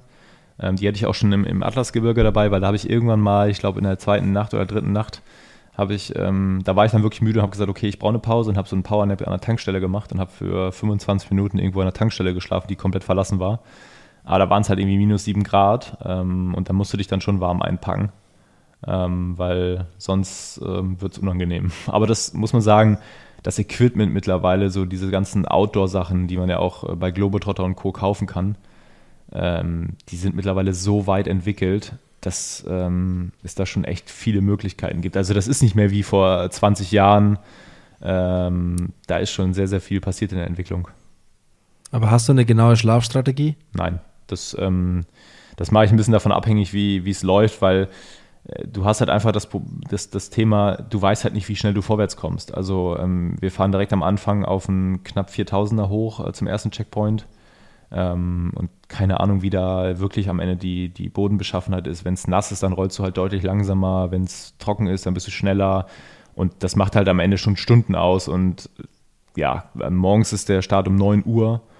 Ähm, da kann es halt sein, dass du den Checkpoint noch abends erreichst, aber es kann auch sein, dass du den nicht mehr erreichst. Ähm, und da musst du halt irgendwie anders planen. Von da an, da sich einen Plan in, in dem Fall zurechtzulegen, das macht eigentlich keinen Sinn. Also ich weiß ungefähr, wo ich pennen könnte immer habe das auch so ähm, alles auf meinen Notizen im Garmin gespeichert. Aber das musst du im Rennen unter, äh, entscheiden. Nils, was brennt dir auf der Zunge? Ich habe gerade eine Mail bekommen von der Challenge Family Race Ancient Silk Road at Challenge Samarkand on 17. September. das ist doch. also heißt es, äh, du kannst direkt da bleiben. Ich könnte direkt da bleiben, ja. Ja. Ja, aber ich habe ähm, ähm, so ganz so lange bleiben kann ich nicht. Also ich habe meinen mein Aufenthalt ähm, auch verhältnismäßig kurz geplant. Also ich fliege am 22. schon wieder zurück. Ähm, einfach aus dem Grund, weil ich danach wieder arbeiten muss. Äh, du weißt ja, die Weltmeisterschaft äh, auf Nizza steht an. Ähm, Gravel DM ist auch noch ein Thema, weil ich betreue halt bei, bei Schwalbe nicht nur Straßenradsport, sondern auch Gravel und Triathlon. Ähm, das heißt, da wartet dann der, der Beruf wieder, das, der Berufsalltag wieder auf mich. Und ähm, genau, das sind dann so die Sachen, die dann wieder äh, auf mich warten. Ja, bist du selber in Nizza vor Ort? Äh, ich weiß es noch nicht. Ich weiß es noch nicht hundertprozentig, hängt gerade so ein bisschen von den Athleten ab. Ähm, ich sag mal so, ich, ähm, ich bin da so ein bisschen auf Abruf im Moment. Ich glaube, wenn, dann äh, wird es noch die größte Challenge, dort eine Unterkunft zu finden, äh, wenn man nicht gerade im Schlafsack schlafen will. ich habe nämlich noch gar nichts. Aber ähm, ja, es könnte sein, dass ich, äh, dass ich vor Ort bin, ja. Ja, weil wir, warst du schon bei Schwalbe, als ich noch da war? Weil ich glaube, wir sind, ich bin gegangen nee, und du bist gekommen so ein bisschen, oder? So in etwa, ja. Also ich habe letztes Jahr angefangen, ähm, bin auch jetzt ja. so seit guten anderthalb Jahren dort, ähm, genau, und ähm, habe das ja im Grunde genommen ähm, jetzt auch komplett übernommen, diese, diese drei Bereiche. Ähm, und genau, bau das halt, also bis du halt bei sowas drinne bist, äh, bis du die Athleten alle kennst und, und das dauert ja auch alles ein bisschen und ähm, da bin ich jetzt mittlerweile so weit, dass ich sagen kann, okay, ich habe jetzt auch das so in die, die Richtung gelenkt äh, mit den Athleten und auch mit den, mit den Zielen, die wir als Firma natürlich auch haben, äh, dass es jetzt ganz gut passt und da kann ich jetzt drauf aufbauen. Aber wenn du die Wahl hast, dann doch eher Radsport wie Triathlon. Äh, ich muss ganz ehrlich sagen, dass mir der Triathlon sehr, sehr viel Spaß macht. Ähm, einfach, weil ich ähm, vergleiche das immer so ein bisschen mit, dem, mit den Gravel-Fahrern. Das sind ja im Grunde genommen auch Einzelathleten, also One-Man-Shows. Ähm, und da ist es halt deutlich angenehmer, weil der Triathlet selber ja verantwortlich ist für seine Performance. Und ähm, mit anderen Worten, du bist dann schon interessiert daran, dass du die schnellsten und besten Reifen hast. Und äh, bei den Radsportteams ist es dann meistens so, dass du mit Performance-Managern sprichst und gar nicht selber mit den Athleten. Ähm, da macht es mir schon sehr, sehr viel Spaß, ähm, ja, auch den direkten Athletenkontakt zu haben. Und ähm, es gibt natürlich Athleten, da ist der Kontakt sehr, sehr eng. Also ich, ich pflege beispielsweise einen sehr guten Kontakt zum äh, Flo Angert ähm, wo, ich, wo ich auch super ähm, gerne mich irgendwie versuche mit einzubringen, was die Reifen etc. angeht. Ich war ähm, auch mit äh, auf der Bahn dieses Jahr, wo er dann getestet hat. Klar, das sind natürlich alles so Sachen, wo, wo du schon ein bisschen genauer hinguckst und ja, jetzt auch durch meine, ich sag mal, äh, Nähe zu den, zu Danny Bleimehl oder auch Laura Philips sind das natürlich auch Athleten, wo du ein bisschen so dein Auge auch drauf hast, ganz, ganz klar, ja. Aber ähm, und ich habe doch ja, also ähm, so, also ich finde ja ähm, so dieses ganze Thema Gravel, auch diese ganzen Extremrennen, gefühlt vor einem Jahr habe ich davon noch nie was gehört. Und jetzt wird es ja immer größer oder auch so Badlands. Keine Ahnung, bis du das jetzt gewonnen hast, zwei Tage davor habe ich noch nie was davon gehört. Und jetzt, wenn man, also jetzt kommt man ja gar nicht mehr drum herum. Und wenn man sich das alles so anguckt, selbst was sich in dem Jahr so in der Szene was sich da so entwickelt hat oder was sich getan hat, so von wie Fahrräder jetzt mittlerweile aussehen und was man da für Content und so bekommt, es ist ja schon krass, also wie schnell es da geht. Und halt, wie du auch gerade auch gesagt hast, dass es so gefühlt so vom Athleten viel mehr so Individualisten dabei sind, die auch selber so ihren eigenen Weg geht, wo es ja dann durchaus auch Parallelen zum Triathlon gibt. Ja, absolut. Also ich meine, mit den Athleten, mit denen ich dann da zusammenarbeite, ähm, das sind alles Vollprofis, die verdienen ihr Geld damit, genauso wie es die Triathleten tun. Und ähm, jetzt in Bezug auf die, auf die langen Rennen oder die Gravel-Rennen an sich, ist es halt einfach so, ähm, die gibt es ja noch nicht so lange, aber die legen gerade ein extremes Wachstum hin und ähm, das ist halt auch eine Sache, die ist für mich super cool, dass ich halt ähm, wirklich von, von klein auf dabei bin, die Erfahrung gemacht habe in allen möglichen äh, Segmenten und auch, glaube ich, behaupten kann, dass ich das Ganze, so diesen Weg, den der Sport da gerade geht, auch so ein bisschen mitgestalten kann. Nicht nur als Privatperson, äh, also als Athlet, sondern halt auch als, als ähm, ja, Mitarbeiter bei Schwalbe. Ähm, das ist natürlich überragend, muss ich ganz ehrlich sagen. Also das sind keine festen Strukturen, weil jedes Rennen ist nochmal irgendwie anders und ähm, du hast da extrem viele Möglichkeiten, dich zu entfalten. Aber wo denkst du, geht diese ganze Reise mit dieser Gravel-Welt Welt hin? Oder was würdest du dir wünschen, wo es hingehen sollte? Naja, im Grunde genommen ist es ja so, dass ähm, die, die meisten Leute, die heutzutage oder ich sag mal auch speziell seit Corona irgendwie ein neues Fahrrad kaufen im Laden, die kaufen ein Gravelbike. Ähm, die, die wenigsten kaufen irgendwie mittlerweile ein Straßenrad, weil ähm, der Straßenverkehr speziell in Deutschland immer extremer und gefährlicher wird. Und ähm, ja, im, im Wald hast du einfach noch viel mehr Entspannung, beispielsweise nach Feierabend weil du keine Autos hast, sondern die Ruhe genießen kannst. Und das geht natürlich mit so einem Gravelbike perfekt. Und du kannst das Gravelbike halt auch perfekt einfach mal auch als Reiserad benutzen. Wenn du, äh, sagst, hey, meine Sommerferien, die würde ich ganz gerne zwei Wochen lang äh, durch Italien fahren, kannst du damit machen. Baust ein paar Taschen dran und los geht's. Äh, dementsprechend denke ich, dass dieser Trend ähm, definitiv noch lange nicht am Ende ist. Ähm, von der, von der technischen Seite aus ähm, wird sich da sicherlich in den nächsten Jahren auch noch viel ergeben. Also in Bezug auf äh, zum Beispiel breitere Reifen. Ich bin jetzt gerade auf Island unterwegs gewesen, ähm, bin dann selber noch vier Tage mit dem Fahrrad da umhergefahren, um die Insel zu erkunden. Äh, da bin ich 50 mm Reifen gefahren, die brutal schnell rollen und wo du dir keine Sorgen machen musst, dass du dir die irgendwie kaputt machst unterwegs auf dem Stein. Ähm, aber da müssen natürlich auch die, Reif, äh, die, die Rahmen für ausgelegt sein. Das heißt, dass du ne, die entsprechende Freiheit halt hast, diese Reifen da reinzubauen und ähm, Federung sicherlich irgendwann auch ein Thema, kommt ja auch schon vereinzelt äh, bei den Gravel-Bikes. Ähm, das werden halt ich glaube, die werden sich einfach nur so ein bisschen differenzieren zwischen wirklichem Race-Setup und halt diesem Alltags- oder Reise-Setup oder der nach Feierabend-Radler. Ähm, genau, und da gibt es, glaube ich, mittlerweile schon, schon ganz coole Entwicklungen und alles, was dazugehört, also auch dieses ganze äh, Kleidungsthema ähm, ist ja auch ein Riesending. Also du brauchst halt wirklich nochmal so ein bisschen andere Kleidung, wenn du Gravel fahren gehst, als wenn du jetzt irgendwie auf der Straße unterwegs bist ähm, ich glaube schon, dass da noch eine Menge, Menge Potenzial auch, auch drin steckt, ja. Und für alle Leute, die sich mal interessieren, so in diese Gravel-Rennen-Sache reinzuschnuppern oder auch mal sowas Längeres zu machen, so zum einen, was sind vielleicht gute Einsteigerinnen und zum anderen, gib mal so, gib mal so ein paar Quick-Tipps mit auf den Weg. Ja, oder wo findet man überhaupt Informationen? Also wenn jetzt, ich meine, gerade jetzt so im Winter würde sich das ja auch anbieten. Also ich glaube, also meine liebste Informationsquelle sind weiterhin Instagram und YouTube, muss man ganz ehrlich sagen. Ähm, da findest du halt super viele Sachen inzwischen, angefangen von ähm, was muss ich mitnehmen, wenn ich jetzt, äh, keine Ahnung, Badlands fahre oder welche Reifen brauche ich bei Trucker in Girona beim Gravel Race. Ähm, das sind, glaube ich, sehr, sehr gute Quellen. Ähm, und ja, was sind gute Einsteiger-Events? Also ich sag mal so, bis ich Badlands dann beendet habe und auch dazwischen, zwischen Badlands und Marokko, hätte ich niemals gesagt, dass Badlands ein gutes, ich, ich sage jetzt mal Anfängerrennen ist. Jetzt inzwischen denke ich mir, wenn man sich bewusst ist, dass es halt nicht unbedingt als Rennen ausgefahren wird, sondern wirklich auch mit äh, Schlaf eingeplant etc., dann ist Badlands eine mega coole Erfahrung, weil du erwartest von Spanien ja erstmal so, dass ähm, da keine Wüste ist und dass du halt nicht im Outback unterwegs bist. Aber das ist da tatsächlich der Fall. Das heißt, du hast eine wahnsinnig schöne Landschaft. Es ist eigentlich ziemlich sicher, dass es nicht regnen wird. Ähm, und du kannst da ganz gut äh, Resupply betreiben für, für Nahrung und auch, äh, wenn du es gut planst, auch Unterkünfte zum Schlafen finden. Und wenn du sagst, du fährst dieses Rennen in fünf, sechs, sieben Tagen, äh, dann ist es, glaube ich, eine wahnsinnig coole, coole Erfahrung, die ich zum Beispiel selber irgendwann mal machen will. Also ich bin das Rennen jetzt durchgeballert in 43 Stunden und habe jetzt zum Beispiel nachts nicht viel von dieser geilen Landschaft gesehen. Ähm, ich habe mir irgendwann gesagt, ich werde dieses Rennen nie wieder als Rennen selber fahren, weil ich glaube, da kann ich A nur verlieren und B verbinde ich mit diesem Rennen sehr, sehr viele positive Emotionen.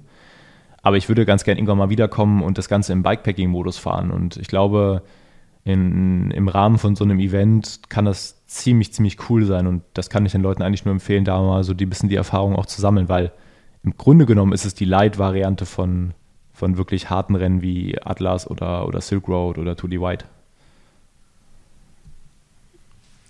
Und was würdest du dir wünschen, steht am Ende deiner Gravel-Karriere auf der, auf der Habenseite?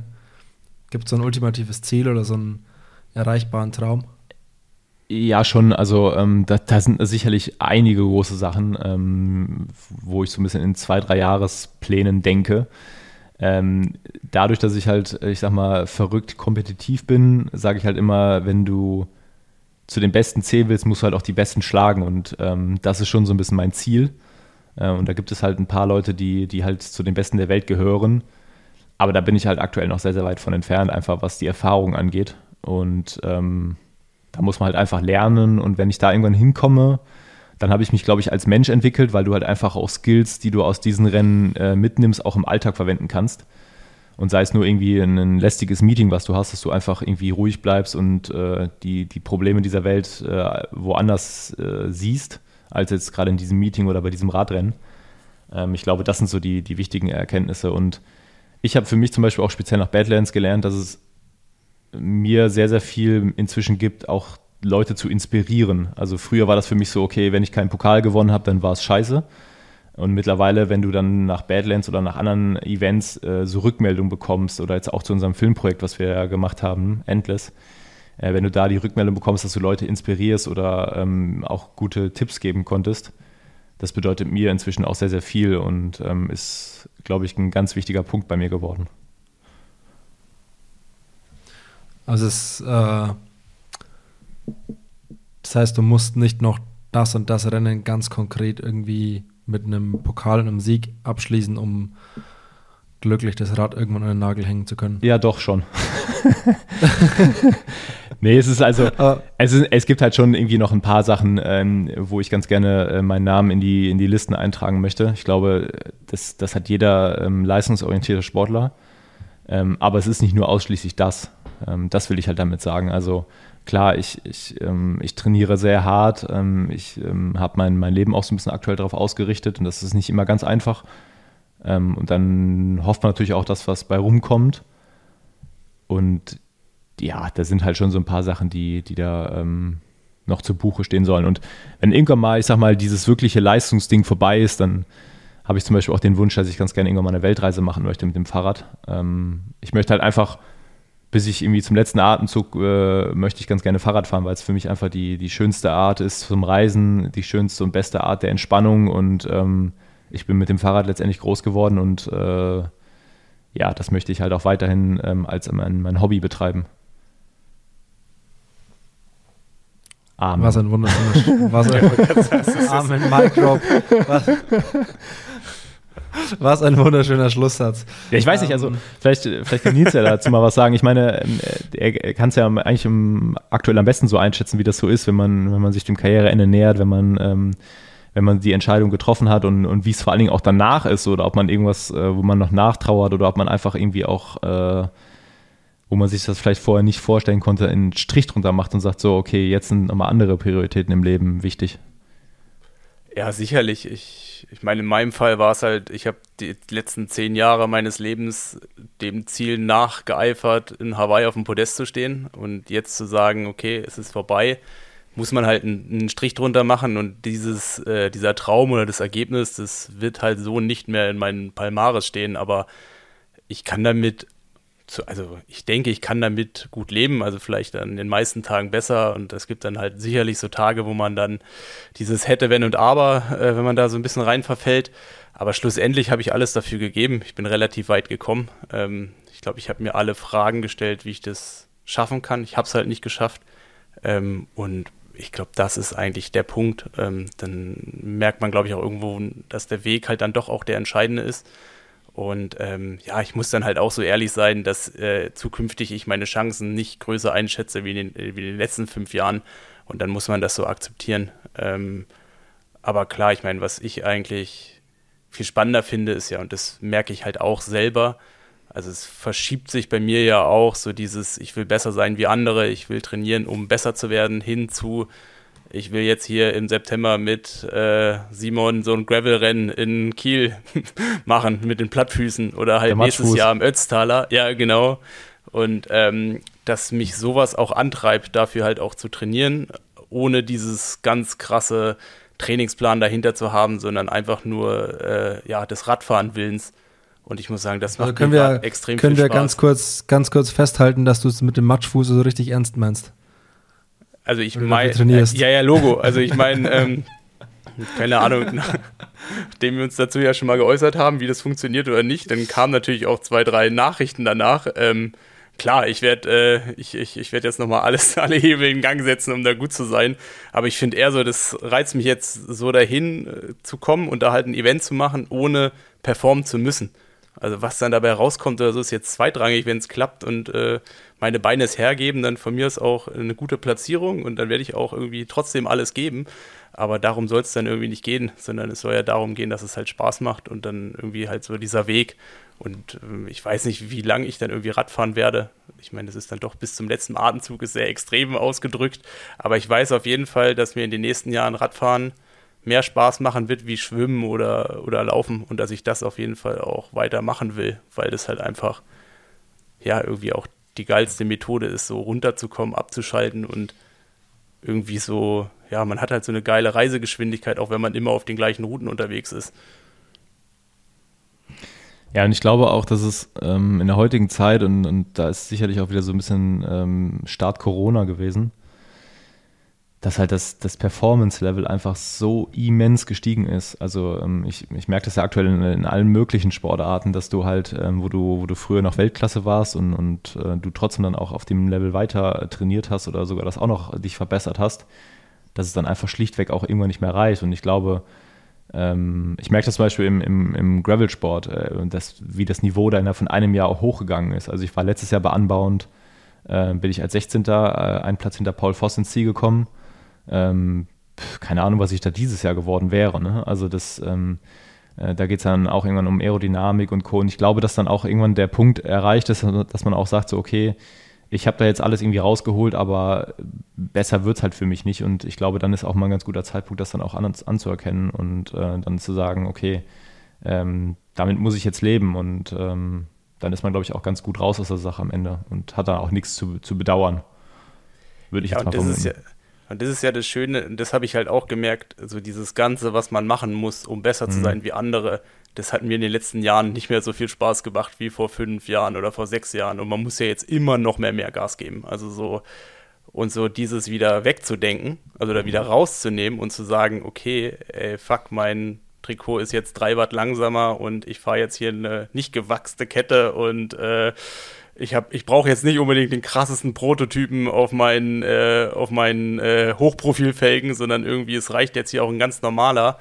Äh, boah, das finde ich, ähm, ja, also es, es, es, geht dann doch wieder eher um das Eigentliche und das macht mir gerade irgendwie Spaß, weil das andere macht auch Spaß und das hat mir auch in, in, den letzten 15 Jahren auch immer sehr viel Spaß bereitet, aber irgendwann ist man dann einfach an einem Punkt, dass man so dieses irgend hinterm Ziel herzueifern, dass das halt auch so viel Energie kostet, dass man, äh, ja, dass ich eigentlich auch froh bin, dass es, dass es jetzt zukünftig anders sein wird und kann damit halt auch gut leben und ähm, verfolge das aber trotzdem immer noch, also gerade was, was du machst oder was andere in anderen Bereichen machen oder auch was in so einer Triathlon-Welt passiert, äh, verfolge ich das immer noch und finde es auch mega geil, da auch mit Athleten im Kontakt zu bleiben. Aber ähm, ja, wie gesagt, ich, ich hatte meine Zeit und vielleicht kommt in zwei, drei Jahren nochmal so ein Rückschritt, wo ich dann nochmal denke, ich kann es nochmal. Ähm, ich hoffe, ich werde in die Age Group äh, Weltmeister oder sowas in die Richtung.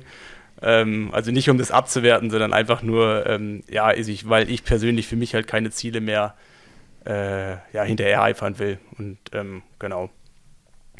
Ja, ich glaube einfach, also ich muss sagen, ich habe vor, vor, vor diesem Schritt halt auch wirklich Respekt. Ähm, und ich sage immer so, ähm, noch viel krasseren Respekt habe ich zum Beispiel vor dieser Entscheidung von, ähm, äh, wer war das damals in der Formel 1 als Weltmeister in der Nacht noch gesagt, okay, hier Karriereende, ich bin Weltmeister geworden, besser wird's nicht und tschüss jetzt. Rosberg. Ähm, Rosberg. Genau, Rosberg war es. Ähm, das sind halt Sachen auch gerade als Sportler. Ähm, ich glaube, die meisten versuchen es halt bis zum, bis zum Ende irgendwie noch auszureizen, beziehungsweise irgendwie dran zu bleiben und doch nochmal irgendwas zu gewinnen. Aber dann irgendwann den Entschluss zu treffen, auch gerade wenn man Kinder hat, ist, ähm, ist dann, glaube ich, schon, schon ein, ein krasser Step und äh, muss ich sagen, habe ich auch ziemlich viel Respekt vor. Ja, danke. Also was ich gestern Abend gesehen habe, also richtig geil zu empfehlen. Es gibt bei Netflix eine Dokumentation von Mark Cavendish. ah, krass. Habe ich gestern mir angeguckt, ist ganz neu, also ich glaube, die ist ganz neu. Äh, da geht es genau darum. auf Netflix gesehen, da geht es genau darum äh, und ich muss sagen, fand ich richtig gut. Äh, ja gut, aber das ist ja zum Beispiel so ein, so ein, Beispiel. Ich meine, der, der, der hetzt da gerade dem 36. Äh, Sieg, glaube ich, hinterher ähm, und wollte ja eigentlich seine Karriere beenden und soweit mein Stand, er verlängert sie jetzt auch nochmal um ein Jahr. So, das sind halt so das, wo, wo der Sport halt auch nicht genug bekommt, ne? Und ähm, das ist, glaube ich, extrem schwer, da den Absprung zu finden. Und vor allen Dingen dann halt auch, ich weiß nicht, wie das bei dir ist, ob das so ein schleichender Prozess war, aber dann auch auf einmal morgens wach zu werden, so nach dem letzten Rennen nach Challenge Road, irgendwie zu sagen, so, ey, krass, äh, jetzt beginnt hier irgendwie ein neuer Lebensabschnitt für mich oder ich muss jetzt irgendwie ähm, ja zur Uni gehen oder, oder auf einmal irgendwie äh, ist mein Schreibtisch nicht mehr irgendwie zwei, zwei Räder, sondern es ist halt wirklich ein, ein Tisch mit vier Beinen dran. Ähm, ich glaube, dass das halt einfach ein, ein, ein riesengroßer Schritt ist. Und da bin ich mega happy zum Beispiel, dass, dass ich das nicht habe, sondern äh, dass ich einfach weiß, äh, mein Hauptjob ist Schwalbe und alles andere ist, ist Zusatz. Weil ich glaube, ich würde mich damit auch sehr, sehr schwer tun, muss ich sagen. Ja, also bei mir hat ein großes Thema gespielt, dass ich halt gerade nichts hatte. Also deswegen habe ich ja das Studium dann irgendwann auch wieder aufgenommen und da, dass ich da halt jetzt einen Abschluss machen kann. Ähm, aber es ist dann doch auch ein Prozess. Also es, es, hat sich auch jetzt nach Rot, den Tag danach, es hat sich nicht angefühlt, als ob sich irgendwas verändert hätte, sondern es war dann, ich bin schon in die Saison reingegangen und habe halt. Hattest gewusst, du einen Kater? Boah, dafür. ich hatte ganz viele Nachrichten von Niklas, weil er die riesengroße Idee hatte, am Abend mit allen Leuten, die da waren, noch ein Selfie zu machen. Das Bocky oder wie? ja, genau. Äh, es war so ein sehr peinlicher Moment am Abend. Mit Sebi sind wir da rumgeschlawinert und haben wirklich jeden gefragt, ob die ein also Selfie ich muss es mal aus der Ich muss es mal aus der Beobachterperspektive erklären. Also Niklas, ein Niklas Bock mit zwei, drei, vier, fünf, sechs, sieben, acht Bechern Sekt ähm, im Schlepptau mit Sebi Kienle und Nils zieht auf der Finishline Party da wirklich von Person zu Person und sie haben wirklich niemanden ausgelassen. Also wirklich, sie haben mit allen Leuten, die es irgendwie gab, die, mit allen Leuten, die die Triathlon-Welt irgendwie hergibt, haben sie zu dritt ein Selfie gemacht und haben ungefähr den ganzen Laden da auf den Kopf gestellt.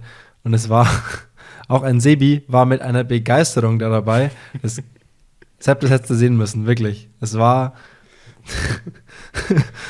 da muss ich, ich sagen, dass der, der Typ fasziniert, fasziniert mich eh äh, komplett. Also ich bin jetzt auch mal gespannt. Ich kann es eigentlich kaum abwarten. Ich sitze dummerweise, glaube ich, zur Hälfte der Zeit im Flugzeug, aber am Wochenende ist ja auch äh, Norseman, wo er startet. die Tage noch zwei, drei Mal mit ihm telefoniert. Ähm, der, also der, der Typ ist für mich ein Phänomen. Ne? Also ähm, der, der, der ist ja auch irgendwie nicht klein zu kriegen. ja, das auf jeden Fall. also ich meine, wir haben hoffentlich schon darüber berichtet, weil wir erscheinen dann erst danach. Aber äh, sehe ich genauso. Also ich habe mich dann, ich habe mich zufällig mit ihm dann auch in Österreich wieder gesehen nach Rot und der wollte schon vier Tage später mit mir schon wieder auf den Berg laufen. Und ähm, zum Glück habe ich das nicht gemacht. Also mit den Selfies, da bin ich ja irgendwie noch hinterhergedackelt und wir waren kurz davor, hier Felix Ansage auf der Bühne zu crashen. Ähm, aber einen Berg bin ich dann vier Tage später nicht mehr hochgelaufen. also da war ich dann, da habe ich dann schon auch einen Cut gemacht. Klingt vernünftig. So, Sepp, wenn wir erscheinen mit dieser Folge, dann bist du gerade irgendwo in Kirgisistan unterwegs. Wahrscheinlich schon irgendwo in der Höhe, weil ich nochmal vier Tage in die Höhe gehe, um nochmal so ein bisschen Höhenluft zu schnuppern. Ähm, aber ja, ja wahrscheinlich also im absoluten also, Outback unterwegs. Ja, genau. Ähm, aber das Rennen, wann geht das Rennen los? Am 12. Und wir erscheinen mit dieser Folge am 15. Also du bist wirklich schon unterwegs. Krass. Ähm, wo, wo kann man dich verfolgen? Wo kann man dort watchen?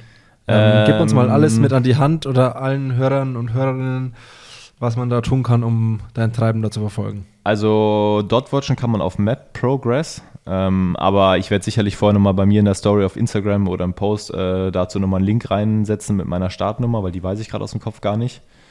Ähm, genau, und dann kann man da irgendwie für ein paar Tage lang meinen Punkt auf der Landkarte mitten im Outback beobachten. Und ansonsten gibt es ja noch ähm, die ein oder anderen medialen Sachen von dir wie äh, YouTube und Co. Ich glaube, euer Filmprojekt ist auch auf YouTube, gell? Ja, genau, Endless, ja. Ich, ich packe das alles mal in die berühmt-berüchtigte Folgenbeschreibung. Ähm, so auch dein Instagram-Kanal, äh, euren YouTube-Film und alles, was man irgendwie dazu konsumieren kann. Und Nils, du guckst so erwartungsvoll, hast du was? Nee, nee, ich habe schon, äh, wenn du jetzt den Punkt nicht machst, dann mache ich den. Okay, nee, ich wollte eigentlich nur sagen, ich, ich hoffe, dass du gesund äh, aus Kirgisistan wieder zurückkommst, dass äh, möglichst alles gut geht, dass du möglichst zufriedenstellend ins Ziel kommst und ähm, glücklich heimfliegen kannst. Ja, vielen, vielen Dank und ähm, vielleicht sehen wir uns ja in Nizza. Äh, vielleicht, ja. Ich weiß es auch noch nicht, nur nicht tausendprozentig, aber. Also, falls ich ja. hinfahre und du vielleicht auch äh, hinfahren solltest, können wir mal gucken, ob wir vielleicht irgendwo zusammen eine Unterkunft finden. irgendwo ja, so, also, irgendwo bei Perpignan oder irgendwo in Spanien oder so. also, ich, aber ganz ehrlich, ist, also in so einer großen Stadt wie Nizza. Vergiss es. So kannst du, kannst so du vergessen. Ich habe, ich habe, ja, ja, ich habe äh, Anfang des Jahres hatte ich ähm, ein kurzes Gespräch mit Jens Neuwart von Canyon und der sagte damals schon so zu mir, sag mal, hast du eigentlich schon eine Unterkunft? Wir haben unsere letztes Jahr schon äh, gebucht, als das Ding bekannt geworden ist. Und da habe ich gesagt, nee, ich habe noch nichts gebucht. Ja, dann viel Spaß irgendwo, bist du ganz weit außerhalb.